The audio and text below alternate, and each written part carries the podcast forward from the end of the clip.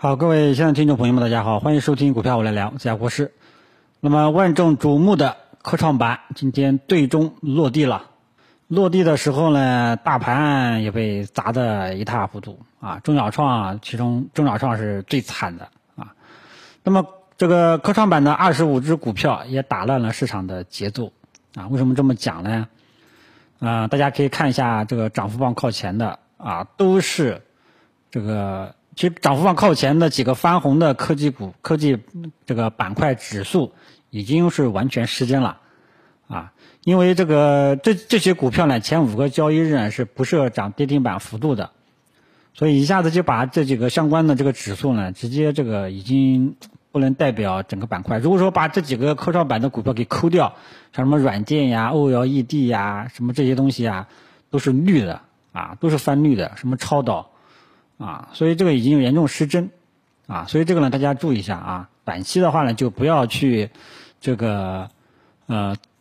这个以这这几个这几个指数呢，就没有必要去参参考了，已经是完全失真了，肯定需要一段时间去修复的啊。如果说你懂的话呢，就把这几个科创板的这个股票给抠掉，从这几个板块指数去抠掉，才可以。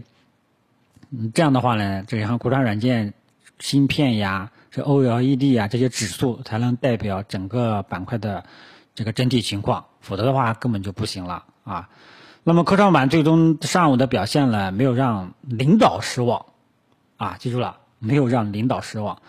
但是是整个市场的表现让我们广大散户朋友很受伤，开盘就直接一波下杀啊。虽然说目前来说呢，收复了部分失地啊，尤其是中小板了，还是翻这个翻红的。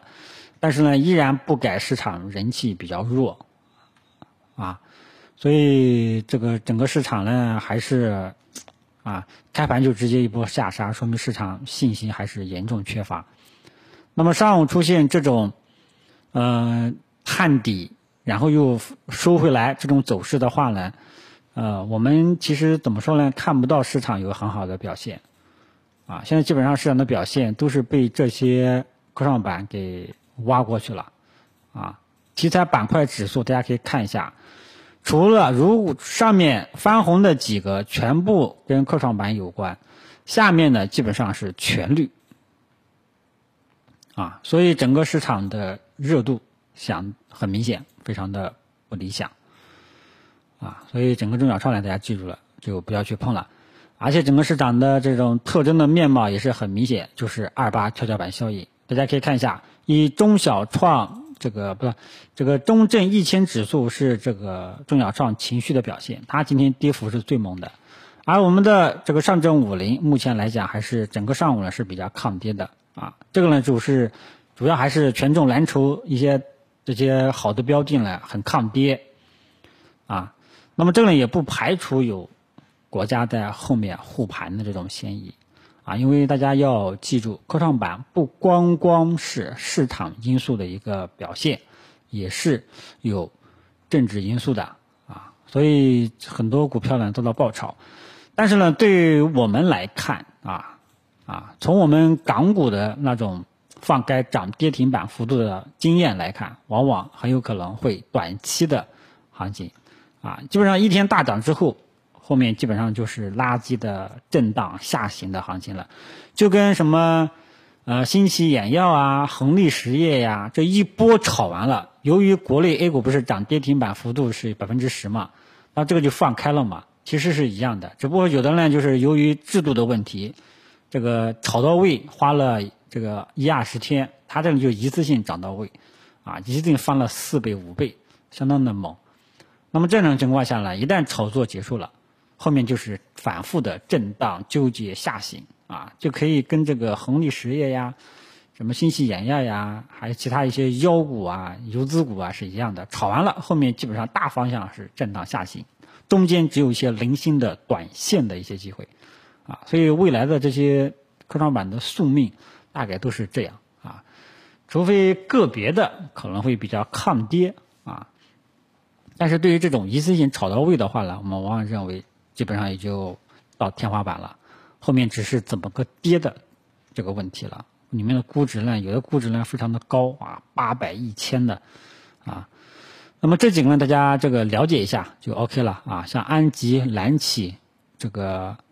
这几个中微这三个呢是业内比较看好的，基本面比较硬的，稀这个含金量比较高的啊，就这几个，其他的这就不知道了啊。所以科创板呢，就是跟大家简单过一下，算是最终落地了。落地之后，市场的表现啊，让散户很受伤，但是科创板的表现让领导很满意啊。那么剩下的就是看 A 股最终的这个走势了。呃，早上也跟大家提过，这个 A 股的宏观利空啊，现在也散去了啊，双方又通电话了啊，又有一些正面的消息出来，那么这个宏观利空呢也就退去了。